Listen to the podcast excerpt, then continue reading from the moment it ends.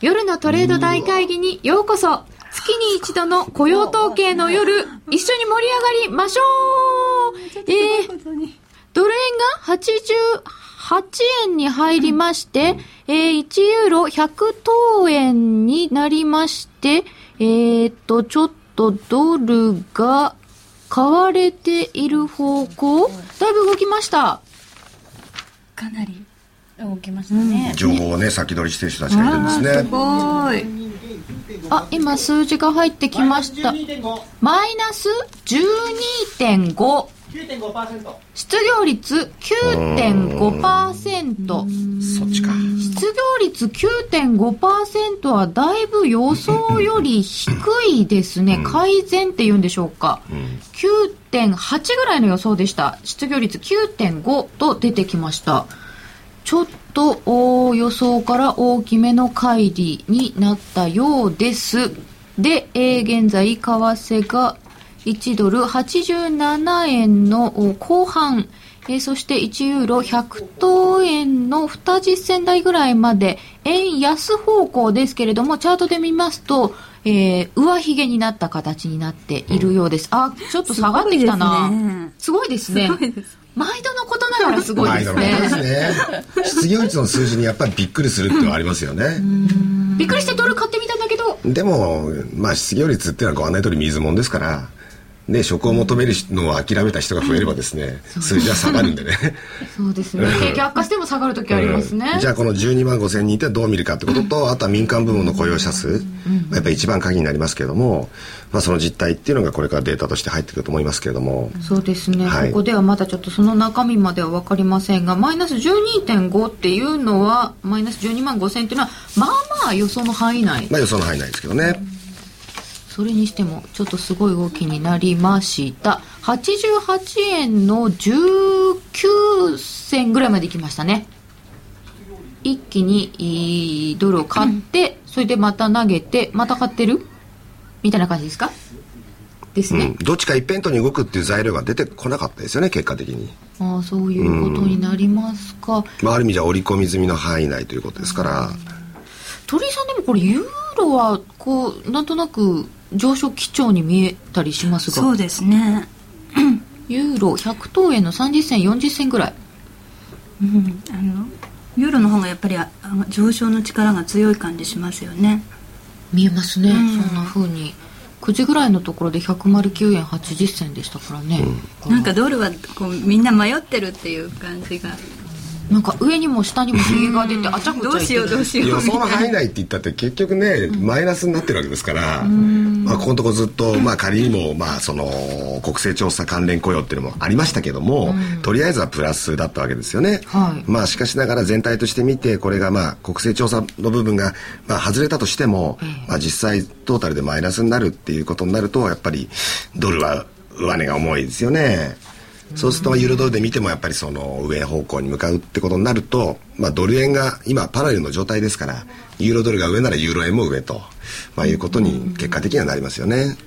うんなんかこう消去法的というか組み合わせによって消去法と組み合わせの両方ですよね。しますが現在、えー、ドル円が87円の50銭台ってことは戻っちゃったってこと？ですね。えー、87円台半ばです、えー、1ユーロが100等円の実践近辺ですか、えー、100等円の実践近辺になっております、えー、こんな。また中途半端なことになっちゃいましたね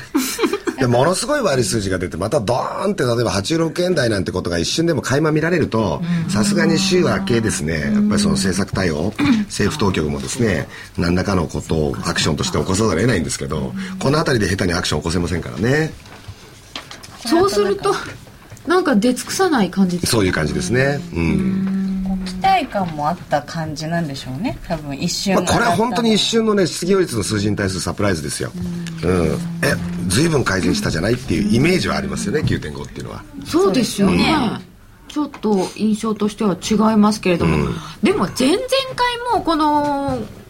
雇用者数と失業率がこうあっちゃこっちゃになってよくわかんない動きそうでしたね。はい、はい、になりました、はいえー、この間とかに比べたらそんなでもないですよね、うん、あそうですか。うん、まあね。そういうふうに私は思っちゃうんですよだからここ数ヶ月ってその国勢調査なんていうそのね、特別な材料があったからね余計面倒くさかったですね。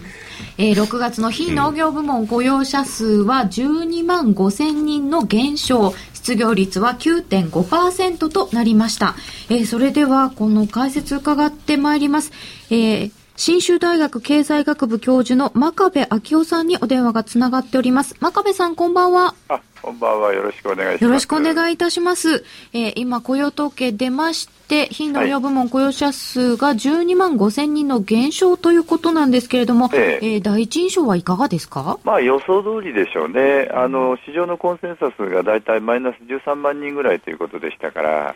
あの、失業率が9.5%ってのはけあの下がったという印象がありますけど、ただ、あの、えー例えば職を得られなかった人が労働市場から退出するとかそういうケースがありますからこの数字をそのまま見てもあまり意味はないですね。やはりあの雇用者数の増減を見るべきでしょうねそうすると、まあ、今回の数字について、それほど大きな、こう、方向は出なかったってことになりますか？いや、あのね、あのえーとまあ、そういう考え方もできるでしょう、多分あの、えー、とこの数字の予測と、それから実際の数字だけ見,、見比べると、ほぼ予想通りだったということができますよね。はい。ただ問題はあの少しトレンドをね過去2、3ヶ月あるいは、えー、と過去半年ぐらいのトレンドというのを見ると、はい。やっぱり雇用者数の伸びが明らかに減ってますよね。まあ、確かに先ほどご指摘になられたように、あの国勢調査の、えーそのあのアルバイトの人がいましたから、どうもはい数字が歪んでいましたけれども、しかし、雇用者数がですねあんまり伸びない、特に今回はマイナス12万5千人ですから、まあ、民間部門は多分伸びてると思いますけれども、えー雇用者数が伸びないと、労働市場の状況は改善しませんから、えーそうすると家計を取り巻く雇用だとか所得の環境は良くなりませんよね。もしそうだとするならば、えー物が売れるようにはなりませんから、アメリカの GDP の7割は個人消費ですからね、はい。そうすると、えー景気は4月ぐらいまでは順調に回復してたようですけれども、しかし5月以降ですね、やや足踏み、ないしは少し心配な、まあ、あの、黄色信号が灯ったと、そんな感じじゃないですかね。あ、黄色信号ですか。はいあの、住宅の指標なんかも最近悪いですよね。悪いです。ね、あの4月の30日にあの政府のあのぜ減税の措置があのエクスパイアなくなりましたから、5月に入って落ち込むだろうというふうにはみんな見てたんですけれども、ええただ落ち込みの幅がですね予想を上回って大きい。えーですねで、えー要するに売買が減ってきますから当然価格が下がってきますよね。うんあの指標なんか見てても、やはりちょっとあれですね、あの住宅価格の数勢もやや心配ですね、まあ、あのニューヨークの連中なんかに話と話をしていると、はい。やはりあのひょっとするともう少し下がるかなと、下落再び下落トレンドに入る可能性はあるねと、こういう言い方する人が多くなりましたね。そうですか。そうすると、これ一時的なものというよりも、ちょっとまた、あの、下落トレンドということになっちゃうえ可能性がまだあのそこまで判断するのはあの1、2か月の数字だけですから、なんとも言えませんけれども、ただこれで順調に伸びていく、順調に回復過程をゆっくりしっかり歩いていくという感覚は、やや薄れましたね、ややあの心配になってきて、まあ、2番底という人が少しずつ増えてきましたから、はい。年の後半に、ね、2番底になるという可能性が、え懸念が増えてきましたから、やや心配ですね。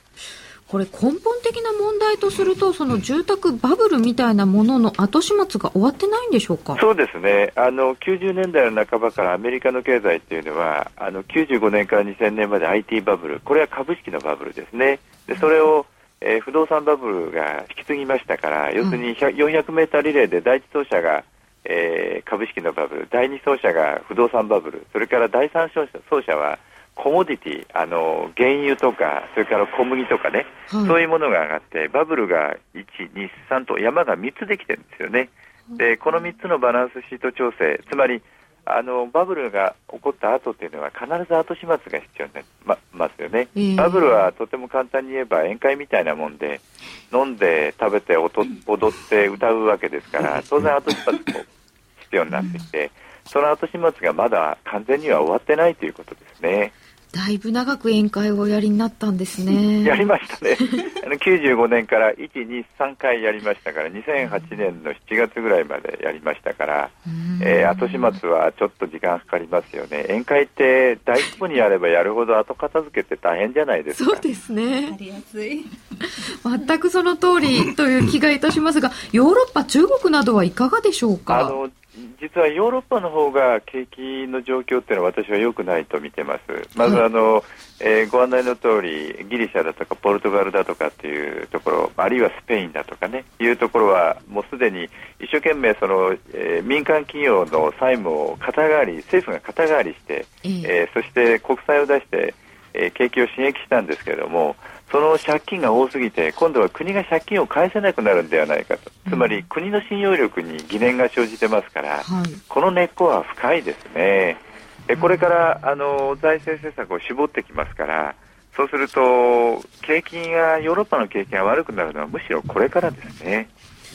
そうですか、ちょっと心配なところですね。さて、あの、アメリカの雇用統計ですけれども、民間部門の雇用者数が8.3万人の増加ということになったようです。それはやや低いですね。あの、事前の予想はだいたい10万人から11万人プラスになるだろうと言われてましたから、はい8万3000人というのは予想を下回っておりますので、はい、えー、これはあの景気の黄色の信号の黄色の色が少し濃くなったという感じですね。うんやや赤寄りに近づいてしまう、ま、まだ赤まではいきませんけど、まだ黄色。黄色ですけども、はい、黄色が薄い黄色からやや濃い黄色に変わったというイメージですね。ちょっと黄色が濃くなったということなんでしょうか。87円の30銭台まで、えー、一旦ドルが下げまして、今のところは87円50銭台に戻っております。えー、さて、えー、中国の景気も心配する人が増えたような気がしますが。ええ、あの中国の景気はですね今まですごく景気が良くて、まあ、世界の経済を支えてきた一つの大きな要因だったんですね。ところが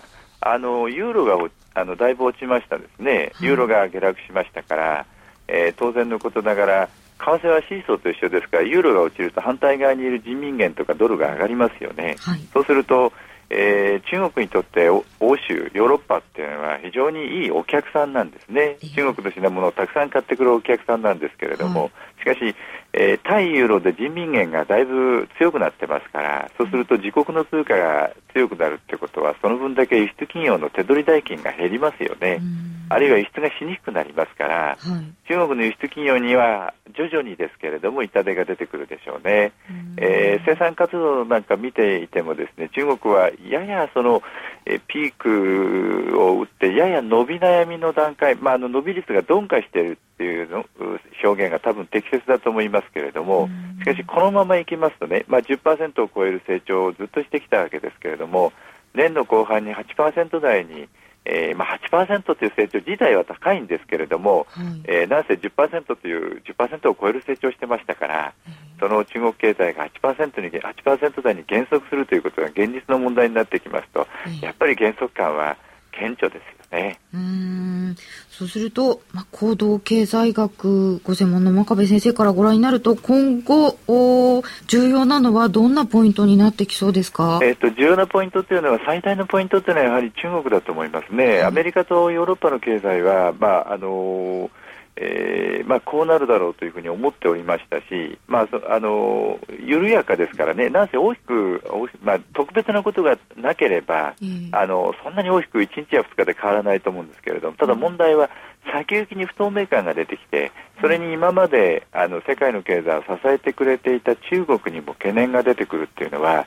これはあの投資家、株式投資や、えー、何かをやっている人にとっては、かなり不透明要素が増えたということですから。はいなるべくリスクを取ら取りたくないっていう人が増えるでしょうね。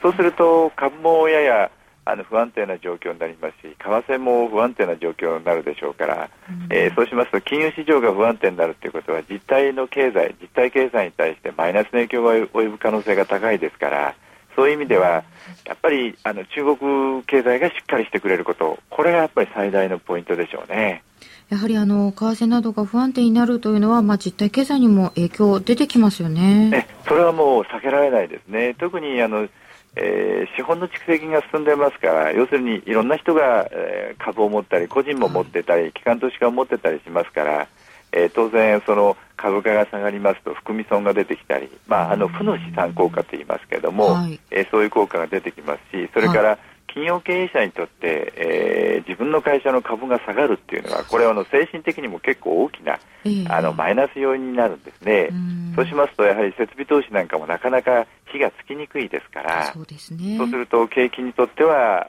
マイナスにならざるを得ないですね。わかりましたはい。真壁さん今日はどうもありがとうございました、ありがとうございました。えーお話は信州大学経済学部教授の真壁昭夫さんでした、えー現在ドル円が87円の60銭台1ユーロ100等円30銭台となっております。えー民間部門の雇用者数は8万3000人の増加、非農業部門の雇用者数全体では12万5000人の減少、失業率9.5%という雇用統計の結果でした。えーさて、ミンタメに投票いたしました私たちの結果はどうなったんでしょうか？えーと、私たちは円安方向で、円高方向で、はい。行きました。円高に投票しました。ということは、どうなったんですか、これは。わかりにくい微妙ですね。どっちとも言えない30分ちょうどのところを取るの。あ、どっちとも言えませんね。これね、ちょっと後の結果を待ちたいと思います。えー、今の真壁さんのお話はいかがでしたか？あの、わかりやすいお話。非常にわかりやすかったですよねやっぱり中国の問題っていうのがやっぱりちょっと興味深いですよねユーロ安で打撃受けたってことと、やっぱりなんだかんだ言って中国っていうのはですね、内需拡大してると言いながら、結局のところは対米輸出に頼ってるとかもう多分にあるんですよ。ってことはアメリカの景気が悪くなると中国もやっぱり落ち込んできて、そうすると対中輸出に頼ってる日本はもっと落ち込むと、こういうことになっちゃうんですよね。そうすると、ちょっと景気全体とすると、はいやっぱり中国にかかってるという部分はあるまあ大きいしし、アメリカによってっていうこう連鎖もあるし、非常に大きく連鎖しますね、これはね、強くね。うん、その辺は難しいところにはなりそうです。えー、それでは、ここで一旦お知らせです。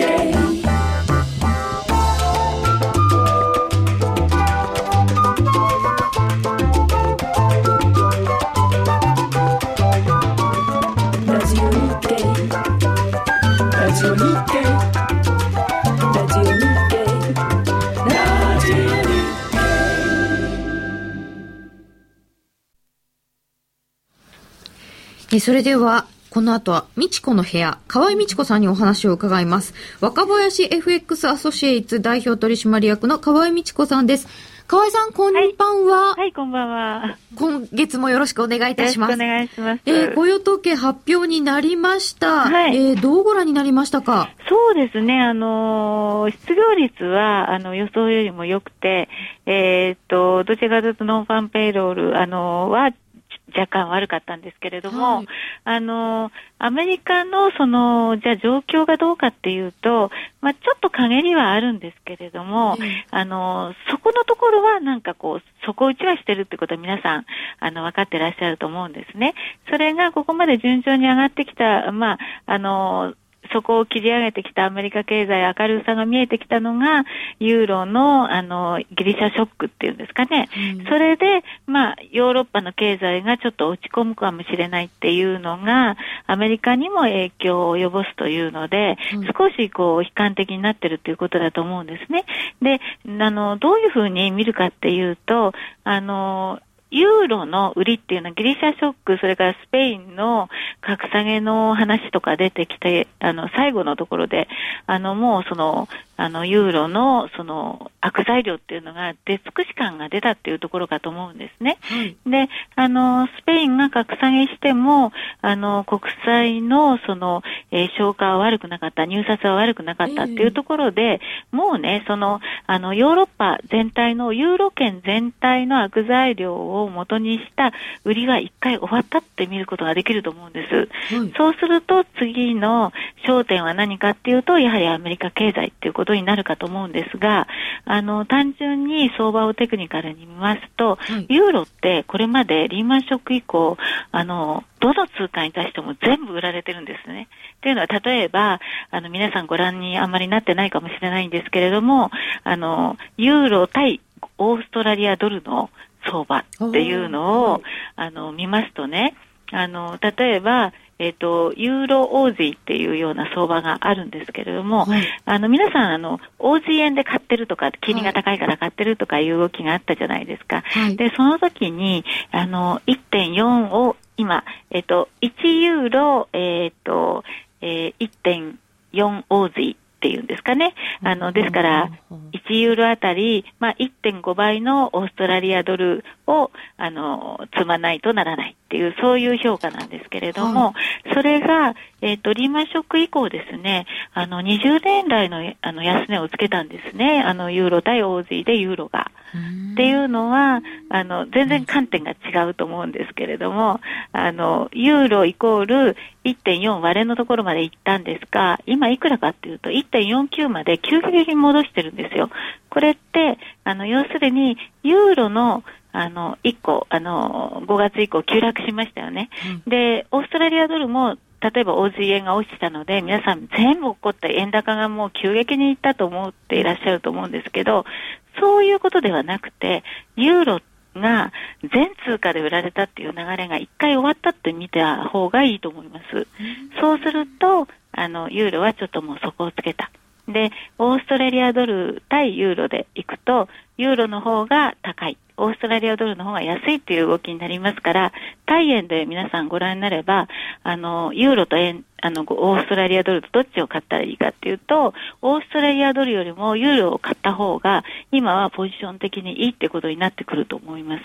はい。で、あの、その背景には今度はアメリカの経済自体がどうなるかによって一喜一憂するっていうのが目先の動きにあの転換してくると思うんですね。だからアメリカの経済がちょっとこう指標が ISM の製造業あの景況指数とかが悪ければちょっとドルが売られるとか円高になるとかっていう動きなので、ドル対円ではあのどちらかというとアメリカの景気がちょっと今落ち着かないので円高傾向が強い。だけれども、円は今までユーロのリスクで、えー円売り、円買い、えーそのリスクで円買いとかドル買いが出てましたよね。はい。だから5ドルが売られたりとかしてましたけれども、そうじゃなくって今度は、えーユーロがどうかっていうと、ユーロはもう底をついたので、あの、ユーロが売られる状況が変わったとすると、えー円高っていう流れも、あの、対ドルでは円高の可能性は十分あるんですけど、アメリカのファンダメンタルによって円高、ドル安っていう流れになるかもしれないんですけれども、例えば、ユーロ対円でいくと、もうユーロが売られる時代っていうのは一旦終わってますので、ユーロ円はちょっと上向きの方向だと思った方がいいと思います。そうすると、円買いでリスク、リスクの円買いでしたから、どちらかというとそういうポジションの巻き戻しからすると、円売り通貨買いになる可能性があるんですね。だから、円多通貨がそうなんです。だからドル対円では円高ですけれども、ドル以外の通貨では少しこうポジション的には円安傾向に戻る可能性が非常に高いっていうことなんですね。なので、じゃあ5ドル円も戻るでしょうっていうことなんですが、5ドル対ユーロとかいう話になると、ユーロが相当そのリーマンショック以降売られすぎてますから、えっ、と、17ヶ月売られ続けてるんですね。だから、少なくとも2、3ヶ月はですね、基調、ユーロ高、5ドル安が続くとすれば、まあ、大円では何を買ったらいいかっていうと、えー、5ドルよりもユーロの方が、あの、有有利でしょうってことにはなると思います。えっ、と、17ヶ月も売られてきたということで、ええ。戻しが、そうすると2ヶ月ぐらいは。そうですね、もう少なくとも本当は半年なんですけれども、そうは言っても、こういうね、ちっちゃいマーケットですので、あの乱高下するでしょうから、基調は、えーまあ、どちらかというと、押し目買いっていうんですかね、そういうことで何を買ったらいいかっていうと、まあ、オーストラリアよりは、ユーロの方がよりもあのこう取れるかもしれないっていうような感じですね。だから、本来だったら皆さん円でやってらっしゃるんですけれども、はい。ユーロ対他の通貨ですね、例えばユーロ対ポンドとか、まあ、ポンドは少し強いんですけれども、ユーロ対ニュージーランドとか、ユーロ対オーストラリアドルとか、あるいはユーロ対カナダで、ユーロ買いあの通貨売りをするっていうのが一番メリットがあるっていうことなんだと思うんですね。で、今日の雇用統計自体は、アメリカの、まあ、あの、大きなね、あの流れですから、そういう意味では、えーどちらかというとニュートラルだと思うんですね。あの、今日の失業率自体はそんなに悪くなかったですし、うんはいで、あの、えー非農業部門の失業者数っていうのは、まあ、予想と同じか、あるいは若干弱めの数字っていうことですので、はいあとは製造業ですね、あと小売売上高、あとはあの金利に影響する消費者物価指数、はい。こんなところを見ながらですけれども、やはりどんどんこうアメリカの景気が良くなる状況にはないので、うんあのヨーロッパの今回のショックでもあの影響を受けてますから、基本、基調は弱いですから、あの、じりじりと、まあ、そこはしっかりしてるけれども、アメリカの状況が、あの、えーそこはしっかりしてるが、そんなに強くない。すぐには回復しない。それから、あの、か、あの、おえー株価ですか、はいこの辺の動きにも左右されるっていうようなことがあるので、ええドル円ではね、やっぱりその88円、89円がまだ重い状況だと思います。今日88円の20銭ぐらいのところまで戻ったのは、ちょっといい戻りになっちゃいましたので、ええ来週以降もう一度86円台突入っていう場面もあるかと思うんですが、ドル円ではですね、やっぱりあの円高傾向強いですけど、どんどんその85円切って、どんどん円高になるっていうことでは、ちょっとないかなっていうふうに個人的には思ってます。85円を切るほどにはならない。っていうのは、そのクロス円であの大きな流れがあの円高っていう、円買いのリスク買いっていうのが、はい円のリスク買いヘッジっていうのがちょっと消えてますんでね。ですんで、クロス円ではどちらかというと、円安方向も、あの、大いにあるっていうふうに考えてますので、ドル円だけのファンダメンタルとしてのドル円の相場としては、あの、大きく円高に、あのーどんどん触れるってことはちょっとないかなっていう感じがしてますね。はい。そうすると、今後のポイントになりそうなのはどんはないところでしょうか、そうですね。あの、むしろね、アメリカ経済と、あとは、ユーロの動きで、ユーロ一旦どうせ、あの、えー売りすぎた戻しっていうのが出てくると思うので、はい。あのーどちらかというと、あの、ユーロがどこまで買われるかっていうのを見た方がいいと思います。どのぐらいまであるとご覧になってますか？えっ、と、対ドルで、あのーまあ、1.27っていうのは普通に1.27、1.28っていうのが当面のターゲットなんですけれども、うんどちらかというともう1.20割れで、そこは打って、次の、あの、そこはもう1.22から1.3っていう流れの大きな、そのレンジの中で、あの、上の1.3方向に向かうっていうふうには見てます。わかりました。はい河合さん、今日もどうもありがとうございました。はい、どうも失礼します。お話は若林 FX アソシエイツ代表取締役の河合美智子さんでした。えー、図らずも1.3という数字がお二方から出てきましたが、河合さんはアメリカのお経済については、そこは打った、まあ、一進一退というのお話でしたね。でしたね。うんうんはちょっと強めですか、真壁さんなんかから見うん、か一度大底を見たってリーマンショック以降の話で。うん。でそれが2番底っていうのは1番底よりももちろん浅いわけですけれども、あそうですねまあ、大きく見ればそれがよりダブルの形に近づくかどうかっていうことだしまあ、それ2番底と称するかどうかはまた別問題ですけど、まあ、かなり厳しい状況に向かっていくことだけは間違いないと思うんですね。でそこに向かうまだ入り口のところだから、まあ、今回の雇用統計に関してはあまりプラスまたはマイナスといった評価は、まあ、しにくいということで、まあ、結局のところはじゃあ7月の雇用の状況はどうだったか8月の状況はどうだったかということで今後はやはり計られてくるんだと思いますね。やっぱりまだ見なきゃいけないということになりそうですが、まあ、今の段階ではまあその政府も対応のしようがないですよね。中途半端で結局、まあ、例えばですけど、雇用者数がマイナスの10万人程度だったと、はいこの結果だけを得てですね、まあ、いきなり雇用対策に打って出るってわけには、まあ、米政府もいかないんでね、まあ、やっぱり今後の行方、まあ、やっぱりどうしても最終的には対策が必要になるでしょう。えーさて、ドル円87円の50銭台にまたなってます。1ユーロ100等円の当選台です。えーユーロの底打ちしたとは言えない気がしますという方いらっしゃいますね。難しいですね。ユーロは本当に底打ちなの？えーユーロドル1.2611超えたらロングします？す？ってさせられてます。えーと、それから、中国についても、えーなんかお話が結構入ってきているようですね。あヨーロッパストレステストもあるし、安易にユーロロングできないっていう見方もありました。えーっと、ユーロのストレステストはどういうふうに見てらっしゃいます、?7 月中、どうでしょねえどうなんでしょうね。ねいやアメリカのストレステストの結果を見れば、まあ、皆さんもご承知の通りで、まあ、それが一つの、なんて言いますかね、きっかけになりましたよね。そうなんですよ。あの時でも、あんまりストレスかけてないんじゃないか前提大丈夫かとか、うん。本当にそれでいいのかもっと悪化するんじゃないかとかって結構信用してなかった、うん。いろんなこと言われましたけど結局なんだかんだ言ってですねそのまあストレスがあまりかかってないことも含めて、まあある程度その大きな問題についてまあそのオブラートに包める部分というか闇に葬れる部分は葬ることができそうだっていう方向性がプラスにそのムードを持っていくんですよ。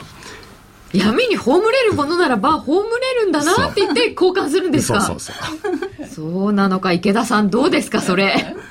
うん、そうですよね。まあもう、葬れるものは葬っちゃうしかないっていうところですよね。河合さんのお話だとなんかあのゴードル君はやまずいらしいですよ。そうですよ。そうなんですよ。今、お聞きして、あ、そうかと思って。で、なんかまあ、ユーロとオージーだと、ええユーロの方が高い。うん強いって、まあ、おっしゃってたんですけど、まあでもそあそっかと思ってそういう角度での見方もあるんだなっていうふうにすごく思いましたねそこは。なるほど、うん。そういう比べ方もね、うんあのもうユーロ売りは終わったっていうふうにねおっしゃってたじゃないですか、うん。でも一旦っておっしゃってんですよね。一回終わった、ね。一回。だから真壁先生おっしゃったように、その洋州圏の景気はこれから一段と悪化するんですよでもねそのこととその例えばユーロドル相場って違うんですよね。ああそうですね。結局その時その時でグローバルマーケットのムードを支配するものは何なのかあーなんかそってのいうことであって。その時のテーマによってそうなんです。これまではもうこれまでいっぱいお話しあったように、もうユーロ不安ユーロ売りユーロ売りだったんですけど、今ここでドル不安っていうまた新たなと言ってもまた蒸し返しになりますけれども、まあその材料が出てきたんでそうなると今度はそのドルアメリカ大丈夫かっていう方向でやっぱり関心が集中するんですね、これ実際のそういう指標なんかの動きとその時のなんか地合いみたいなのがありますねやっぱりね、やっぱ生ものなんでありますよね。そうですね。そうですちょっねと生ものですよね。えーではここで一旦お知らせです。ラジオ日経の番組がポッドキャスティングで聞ける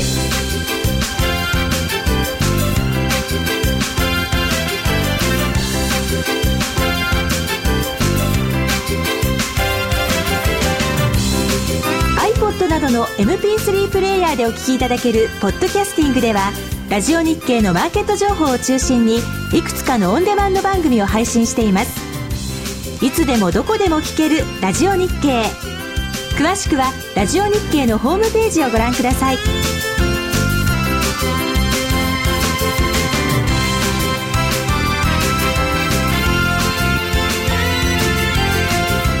iPod などの MP3 プレイヤーでお聞きいただけるポッドキャスティングではラジオ日経のマーケット情報を中心にいくつかのオンデマンド番組を配信しています。いつでもどこでも聞けるラジオ日経。詳しくはラジオ日経のホームページをご覧ください。円高円安あなたならどっち？ここからの時間は FX プライムの提供でお送りいたします。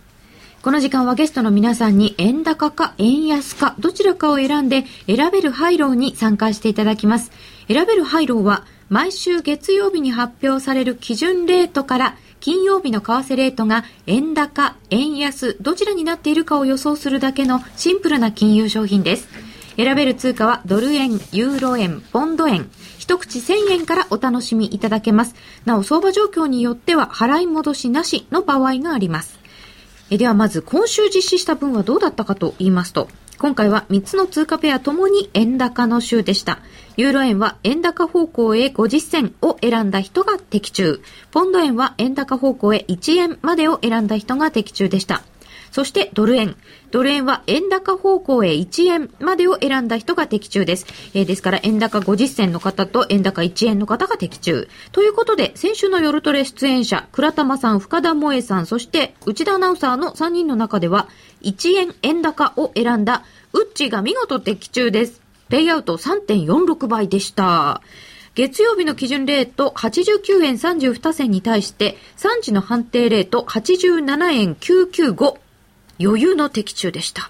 来週の夜トレで受賞式を行いたいと思います。それでは、スタジオの皆様にも来週分に挑戦していただきたいと思います。えーぜ実際に1人1000円握りしめて来週分に挑戦していただきましょう。今回もイメージのしやすいドル円でお願いいたします。じゃあ考えていただいている間にちょっと来週の予定をご紹介いたします。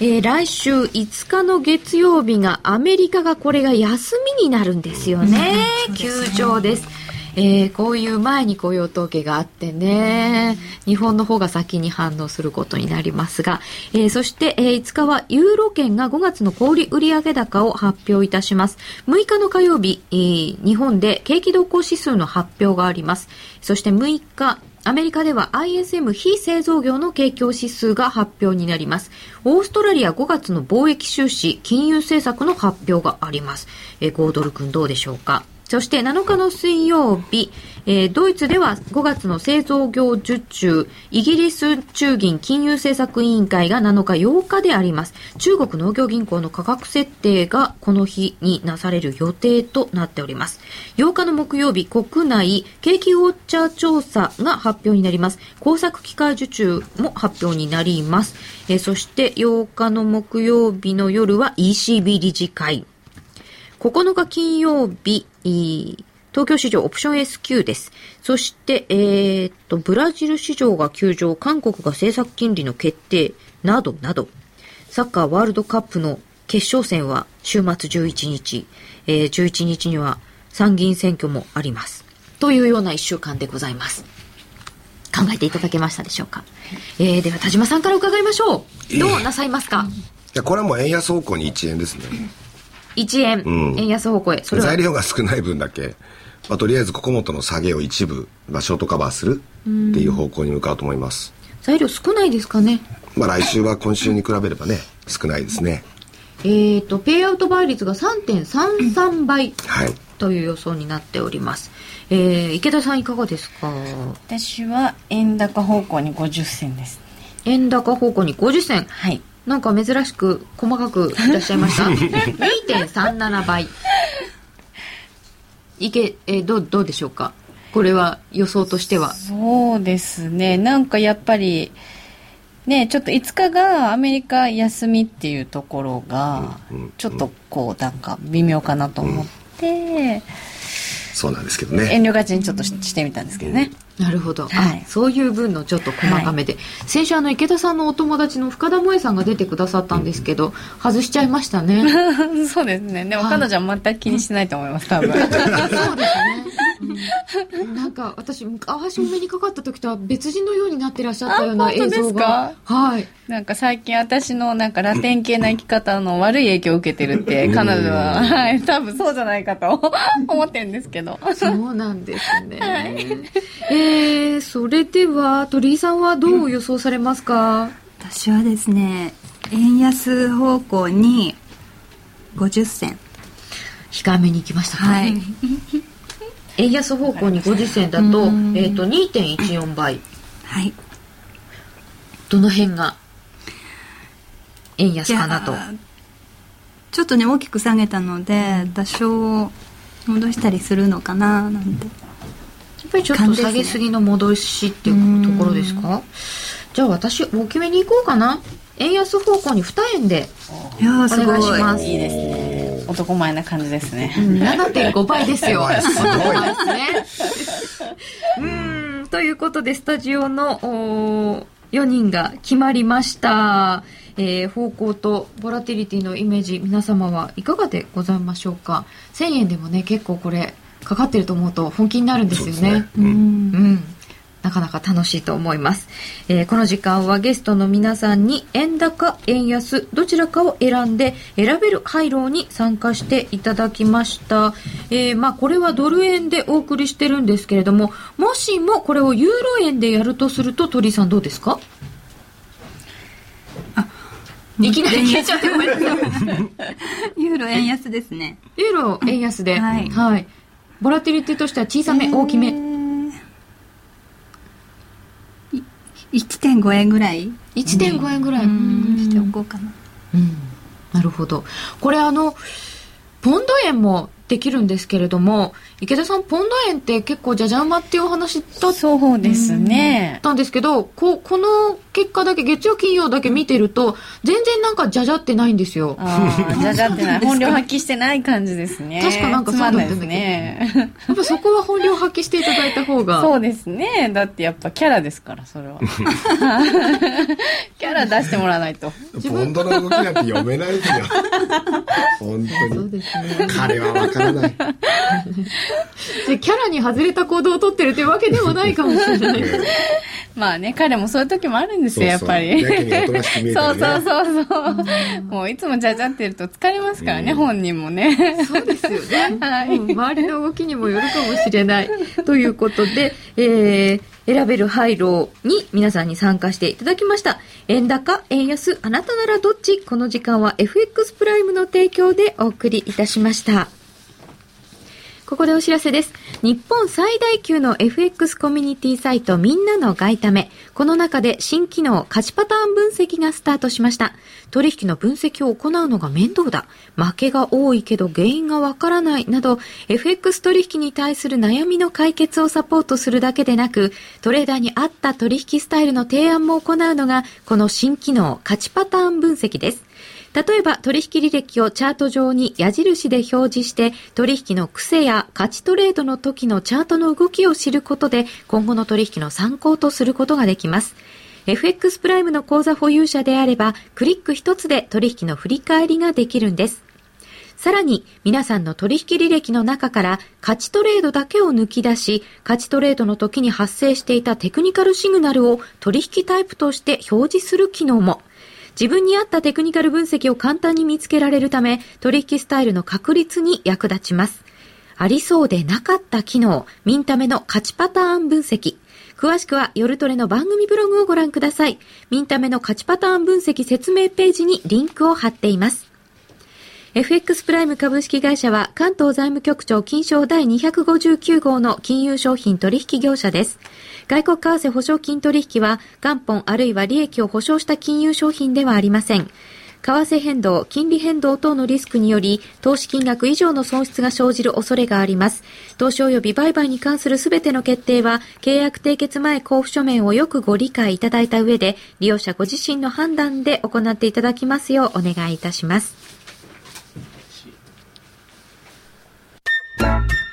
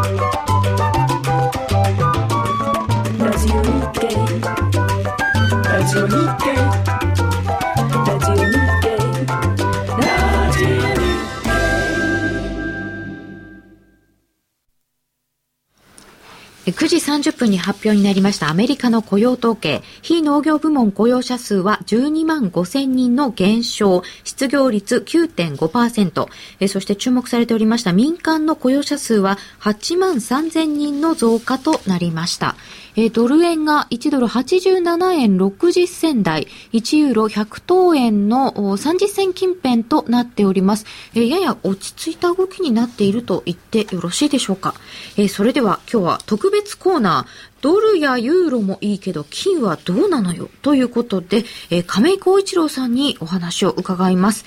亀井さんこんばんは。あ、こんばんは。今日はどうぞよろしくお願いいたしますよろしく。えー雇用統計の第一印象だけ伺ってもよろしいでしょうか？そうですね、まだ予想以上、あ予想通りだったんですけども、あの考えてみれば、これ、今年に入って初めての現象なんですよね。はあの予想通りだったということがですか？えいやいやいやいや、あのいわゆるその現象というものがですね、あはい。はいいわゆる予想通りだったんだけども、減ったのは今年に入って初めてなんですよね、はい。全般で、まあ、あの例の政府の臨時雇用が減ったのは大きいわけですけども、ただやっぱり、状況で見ると9.5%で失業率は、まあ、多少改善してはいるんですけども、どうも下半期の景気回復っていうのは、やはりあの鈍いのかなという印象ですよね。ああ、そうですね。えーさて、あの、金も足元で随分大きく動きまして、7月1日ニューヨークの価格で、あの、かなりの下落になりましたけれども、これはどうご覧になりますか？これはですね、あのまあ、これ、ファンドの液出し売りが集中したわけなんですけども、あのファンドといいましてもね、はい。あのまあ、金市場の中でいくと、ここまでの上昇というのは、まあ、もっぱら金の ETF ですとか、そういうその先物市場主体ではなくて、その現物由来の金の資金流入で上がってきてたんですよね。はい。でそれに伴ってその、まあまあ、いわゆる株式市場でいうところの提灯筋というようなに当たるようなファンドがですね追随して乗っかってたんですよね。でそれ彼らのそのポジションがですね、まあ、例えばその同時に立ててるニューヨーク株だとか株式市場が急落したりですとかはい。他のその、まあ、原油が下がったりだとかあ、まあ、他の商品が下がったもんですからねそれのその例えばお衣装といいますかマージンコールの手当てのためにですねはい。利益に出てた金を売るというような行動に出たわけですね。あ、それが一気に出てあんだけの下げになっちゃったってことですか？そうすると、あの、先行きについてはどうなんでしょうか？そうですね、あの、うん、まあ、体制的な上昇トレンドというか、まあ、ここまで企業を買ってきた背景というのは、はいどちらかというと、その通貨不安という要素が強いんですよね。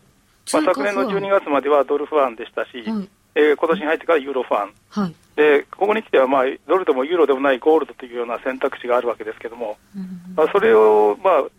あ、その材料での買いっていうのはまだ今でも続いてるんですね。したがって、この、まあ、あの、売り手一枚一巡したときにはですね、はい。あのここでまあおそらくレンジ相場に入ってるんですけども、おまあ、暫時下値を切り上げていくというようなパターンにまた戻っていくと思います。そうすると、あの、通貨不安によって金にお金が流れるという基本的な、こう、性格は変わらないということですか？そうですねあの、まあ、通貨不安といっても、目先で急にそういうことが起きるわけではなくて、ですね、まあ、端的にはそのアメリカの、まあ、金融政策に、まあ、この金の価格は大きく左右されるわけですよね。あのアメリカの住宅市場がこれだけ、まあまあ、あまり回復しないとか、うんさらに悪化するだとか、はい。そうなってきますと、例えば今年の3月でやめた資産買い取りというのがあるわけですね。はい。あの住宅ローン担保証券の買い取りを FRB がやってたわけですけども、それは3月でやめてるわけですけども、もう一回それを買い取りを再開するなんていう話になってきますと、いわゆる量的緩和の、まあ、再開のようなイメージになりますよね。そういう政策があればですね、おそらく金価格上にかなり反応していくと思います。結局、こう、金余りで流入してる資金っていう感じなんですか？基本的にはそうですね、金余りではありますね。あの、もともとまあ、金は、あの、利息を生みませんから、あの、金利が上昇する局面、特にその政策金利ですけども、はいと。いうのはマイナスになるわけですよね。ただ、今の状況だと、あの、春先によく言われた出口戦略っていうのは非常に遠くなりましたし、はい。もともとその遠いというふうには読んでた人がいたんですよね。あの、そういうこの状況が続く限りはサポートされると思います。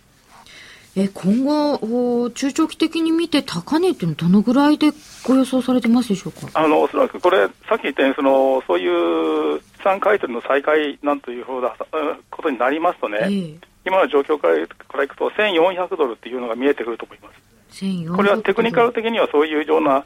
あの指標が出てくるし、今、足元でもですね大体1200ドルくらいっていうのが下限になってきてるんですよ、あのレンジのですね。はい。1200あたりが下限で、えー、まあ、徐々に切り上げて1400ドルぐらい。そうですね、つまり1200っていうのはもう優でつけた価格なんですよね、あそうですね瞬間で割れてるわけですよね。はいそうすると、まあ、あの、長い目で見た上昇基調はちょっと続きそうだということですね。わかりました。亀井さんどうもありがとうございました。いええお話はマーケットストラテジーインスティテュート代表の亀井光一郎さんでした。えー皆さん、金は興味おありですか？池田さんありそう。うん、金ありますね。今日もゴールド取ってますけど。ボールド取ってますよね。はいはい。はい。なんかやっぱり一番こう、身近というか、なんかやっぱりこうイメージもいいし、物が、を見たことがあるじゃないですか、大体。誰でも。その本物の金っていうのが。はい。だからなんかこう、とっつきやすい感じはありますよね、やっぱり金って。うん。現物の魅力ですかね。現物の魅力ありますね。鳥さんどうですか？私あの700ドルぐらいの時に少し現物で買ったんですよ。おお晴らしい。はい、あの少しね。でも物があるっていうのはすごくいいですね。うん、なんかやっぱりね、違いますよね、為替と感覚が。やっぱりそういうことなんですかね。なんかもしいざって時にこれ売ろうかなみたいな。売って食いつなごうかなみたいな。それが金ここまで押し上げちゃったんですかね。田島さんどうですか？まあ結局今後想定される最大の金の改定っていうのはやっぱり中国なんで、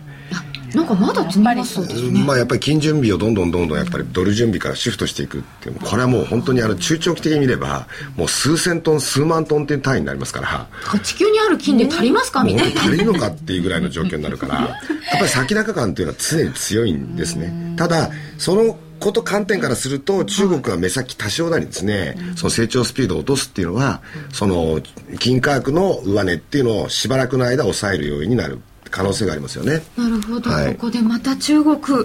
でした。えーそれでは、えー続いて、えー FXCM ジャパンチーフエコノミストの村田正史さんにいつものように伺ってまいりましょう。村田さんこんばんは。はい、こんばんは。よろしくお願いいたします。はい、どうぞ。えー雇用統計出てまいりました。どうご覧になりましたでしょうか？あのまあ、あんまり強くないなっていうのが正直な感想ですね。うん。で、どの辺があ注目のされましたか？まあ、ヘッドラインで失業率が9.5って出たので、まあ、為替市場は、まあ、1回ドル買いで反応したんですけど、まあ、数字見れば分かる通り、そり、結局、失業者が減った分、労働力人口も減るという、いわゆる職探しを諦めた人が大量に、まあ、35万人も出たので、それでまあ失業率が下がったっていうんで、これは景気回復初期によく起こりがちな、まあ、あんまりいい感じの失業率の低下ではないってことですよね。あまり良くない感じですよね。で今回はあの、まあ、注目しているのはその、まあ、雇用者数とか失業率っていう、まあ、ヘッドラインもそうなんですけど、はいあの平均時給ですとかその労働時間といったですね、あのまあ、インフレファクターのところが実はマイナスになってるっていうのはちょっと見過ごせないなと思ってるんですね。平均時給マイナスですか？そうですね。あの平均時給もあの労働時間もえっ、と前月比でマイナス0.2%なんですけれども、あの一般にアメリカ経済っていうのはそのまあ雇用が回復してくると同時にその平均賃金も上がってくる、まあいわゆるインフレ傾向の国だっていうことがもうずっとこの30年以上言われてたんですけど、はいあのまあ、今あの、アメリカの10年債の利回りが3%切るぐらいまでその債券買われてるっていうのはどういうことかっていうと、やっぱりアメリカ経済がそのインフレ傾向のある国からデフレ気味になりつつある、まあ、景気悪いってことなんですけど、はい。でそれの背景としてその賃金が伸び悩んでるっていうのがあったんですけど今回のその5月のまあ雇用統計見て一番良くないなと思ってるのはその労働時間も減っている平均賃金もまあ時給も落ちているっていうことなのであの仮に雇用の数が回復してもそのインフレ的なその消費の拡大っていうことがちょっと見込みにくくなってきたって言っていいんですよね。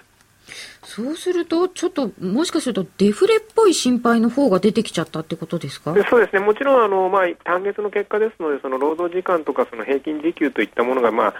一時的に下がるってシナリオはまだ、まあ多分市場のほとんどはそう見てるんでしょうけど、あの今回、まあその民間部門がまあ8万3000人のプラスになってるとは言っても、まあ、やっぱりその以前のような景気回復初期のアメリカ経済と比べるとまだ弱いですよね。ですので、あのまあ、ちょっと懸念すべきはその雇用がただ増えてるからよかったよかったっていうだけじゃなくてあの今後、まあ、そのもう少し長い目で見た場合はやっぱりその時給とか労働時間といった労働供給の質の面もある程度気にしていかないとそのいわゆるアメリカデフレ論といったところに、まあ、足元救われる可能性があるっていうことですよね。うんそうすると、ちょっと今の段階ではこの数字から見ると、こう金利上がりそうにないですか？そうですね、ですので、あの為替はまあ今のところ若干ですけど、ドル円もまあ今上げてますけれども、多分これ、長続きしないし、多分まあ88円超えて89、90っていうシナリオになりにくいと思います、やっぱりその、まあ、債券、今のところそんな反応してないですけれども、やっぱり時給とか労働時間が落ちてるってことは、やっぱりその経済活動がインフレになりにくいってことですから、まあ、長期債中心に利回りは抑制されるってことは、やっぱり金利差目的としてはそのドル買いっていう需要は減るからやっぱりドル円で見た場合のやっぱ水準っていうのは今レベルがせいぜいっていう言い方してもいいかもしれませんよね。今レベルがせいぜい88円うん、そのやっぱりですねその90円超えて100円シナリオっていうのをまあ見据えるためにはやっぱり日米の金利差が拡大していくってシナリオが不可欠なわけですよね。だけれどもそのアメリカの金利っていうのが上がりにくい状況の中でドル円だけが上がっていくっていうのはやっぱ見込みづらくてやっぱりそのまあテクニカル的にももう88円ブレイクしちゃった以上ですね今はそれが頭蓋をしちゃってるような状況の中ですので、あのまあ、失業率が9.5で一時的に88超えても結局またそこの後売られてますよね。あのやっぱり為替市場は今日はもうあとね、まあ、一応製造受信基地中がこの後11時に予定されてますけど、はい、まあ、多分3連休控えてっていうことも考えるとこの辺りの水準でまあ横ばいで今週末終わるのかななんて予想してるんですけどね。はい、わかりました。村田さん、今回もどうもありがとうございました。はい、ありがとうございました。FXCM ジャパンチーフエコノミストの村田正史さんでした。えっと、ちょっと円安方向です。ドル円が87円の80銭近辺、1ユーロ100等円の60銭近辺となっております。えそれにしてもあれだけ注目されていたのに、これだけ動かない雇用統計もある意味すごい。ちょっと不気味な雇用統計でした。来週もすっきりしない相場が続きそうですかね？というご意見をいただいておりますが、先ほど、はっきりしない中途半端っていう話もありましたけど、どうですか？結構動かなかったってことですよね。そうですね。あんまり、こう、エキサイティングじゃないですよね。やっぱり、こういう感じだと。そうですね。あんまりエキサイティングなのもくたびれますけれども、これもこれでなんとなく不気味っていうか。うん、なんかつまんないですよね。こうなっちゃうとね。ちょっとじわっと円安なんですけど、鳥居さんどうですか、えー、あの今年の初めにねあのいろんなアナリストの方たちが予想を出しますよね年の初めに、はい、でその時って円安方向っていう予想がかなり多かったと思うんですけどまあ1年半分終わってみて、はい、ちょっと大方のね予想とは反してかなり違う方向に。また。これから後半どうなるか分かりませんけど、えーそうですね。1年半分経ちましたのでね。そうですね。はい。さて田島さん今日のこのまあなんとなくもやもやした結果、うんはい、そしてこの動きはどうでしょう、まあ、あのやっぱり事前にその雇用関連指標っていうのが、相当低調な数字が次々と出てきたわけですよね、はい、まあ、その6月30日の ADP もそうですけれども。で、まあ、それをまあかなり織り込んだ形で結果が出たということですから、うん、もうすでにそのそこの部分においては評価しようがないと、まあ、いうことなんですよ、まあ、ただその前回も実はそうだったんですけどこの放送終わった後ニューヨーク株式相場が始まりますよね。そうそう。で思いっきり下げたんですよねまあ株の動きがですね、はい、まあ、もちろん今日はまあそんなに大きく動かないとは思うし、逆に言うとここのところの下げを取り戻すような展開、まあ、結局雇用の問題に関してはとりあえず遠ざ目先はまあ全部出尽くしたという感じになるんじゃないでしょうか。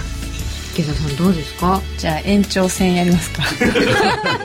このまま。株見ながらね、はい、株見ながら。やっぱりオールナイトで。オールナイトいきます？いやいや私明日朝から大阪なんで そうですね。もうちょっとねなかなか動きが定まらないというような感じではありましたけれどもまた来月に持ち越しということになりそうです。また来月もこのメンバーでお送りするかと思いますので、よろしくお願いいたします。本日もありがとうございました。ありがとうございまし